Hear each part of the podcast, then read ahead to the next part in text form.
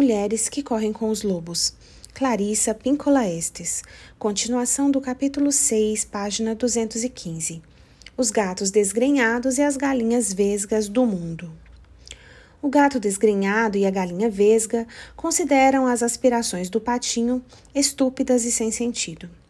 Isso dá exatamente a perspectiva correta quanto à suscetibilidade e aos valores daqueles que criticam quem não é igual a eles. Quem esperaria que um gato gostasse de água? Quem iria pensar numa galinha nadando? É claro que ninguém. No entanto, com enorme frequência, do ponto de vista do proscrito, quando as pessoas não são parecidas, é o proscrito que é inferior, não o outro. Bem, com a atitude de não querer tornar ninguém inferior a outra pessoa, ou não mais do que for preciso, digamos que nesse ponto o patinho passa pela mesma experiência pela qual passaram milhares de mulheres exiladas. Aquela de uma incompatibilidade básica com pessoas diferentes que não é culpa de ninguém, apesar de que a maioria das mulheres, num excesso de amabilidade, assumam o fato como se fosse sua culpa exclusiva. Quando isso acontece, vemos mulheres que estão sempre dispostas a pedir desculpas pelo espaço que ocupam. Vemos mulheres com medo de dizer simplesmente não, obrigada e ir embora. Vemos mulheres dando ouvidos a alguém que lhes repete insistentemente que elas são teimosas, sem compreender que os gatos não nadam e que as galinhas não mergulham. Devo admitir que às vezes considero útil no meu trabalho clínico delinear as diversas tipologias da personalidade, como gatos, galinhas, patos, cisnes e assim por diante. Se a situação permitisse, eu poderia pedir a uma cliente que imaginasse por um instante ser um cisne que não sabe quem é. Imagine-se também, por um instante, que ela tenha sido criada ou esteja atualmente cercada por patos. Não há nada de errado com os patos. Afianço as minhas clientes ou sequer com os cisnes. Mas patos são patos e cisnes são cisnes. Às vezes, para transmitir bem a mensagem, passo para outras imagens do reino animal. Gosto de usar camundongos. E se você fosse criada pelo povo camundongo? E se você fosse, digamos, um cisne? Os cisnes, em geral, detestam os alimentos que os camundongos comem e vice-versa. Cada um deles acha que o outro tem um cheiro esquisito. Eles não têm interesse em passar tempo juntos e, se o fizessem, estariam constantemente perseguindo uns aos outros. E o que dizer se você, sendo um cisne, teve de fingir, de fingir ser um camundongo? E se você teve de fingir ser cinzento, peludo e diminuto? E se lhe faltava um rabo longo e sinuoso para ficar em exibição no dia de andar com o rabo para cima?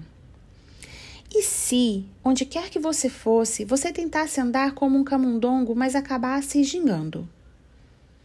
E se você tentasse falar como um camundongo, mas a cada vez que tentasse saísse um grasnido? Você não se sentiria a criatura mais infeliz do mundo? A resposta é um inequívoco sim. Então, por quê? Se tudo isso é tão verdadeiro, por que as mulheres não param de tentar se curvar e se dobrar para assumir formas que não são suas? Devo dizer, com base em anos de observação clínica do problema, que na maioria das vezes isso não decorre de um masoquismo enraizado ou de uma dedicação perversa à autodestruição ou qualquer atitude dessa natureza. Com enorme frequência, isso ocorre porque a mulher não sabe o que fazer. Ela foi criada sem mãe. Há um ditado que diz: Tu puedes saber muitas coisas. É possível saber acerca das coisas, mas não se trata do mesmo que sentido, que deter o sentido. Já o patinho parece saber das coisas, mas ele não tem nenhum bom senso.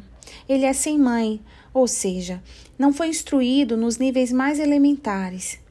Lembrem-se, é a mãe que ensina ao expandir o talento ou instinto inato à prole. As mães do reino animal que ensinam seus filhotes a caçar não estão exatamente os ensinando a caçar, pois isso já está nas suas entranhas. Elas os ensinam a se precaver disso e daquilo, a prestar atenção às coisas.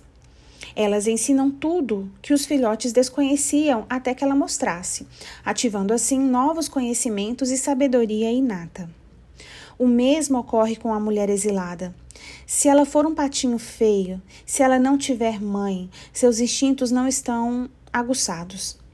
Em vez disso, ela aprende pelo método de ensaio e erro geralmente muitas tentativas, erros inúmeros.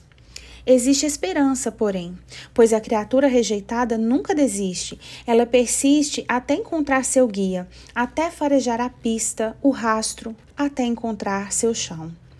Os lobos nunca são mais engraçados do que quando perderam a pista e fazem de tudo para recuperá-la. Eles saltam no ar, correm em círculos, escavam o chão com focinho, arranham o chão, correm adiante, voltam e ficam parados como estátuas.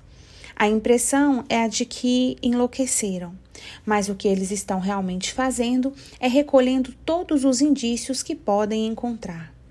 Estão captando esses indícios com mordidas no ar. Estão enchendo os pulmões com cheiros do nível do chão e do nível das espáduas.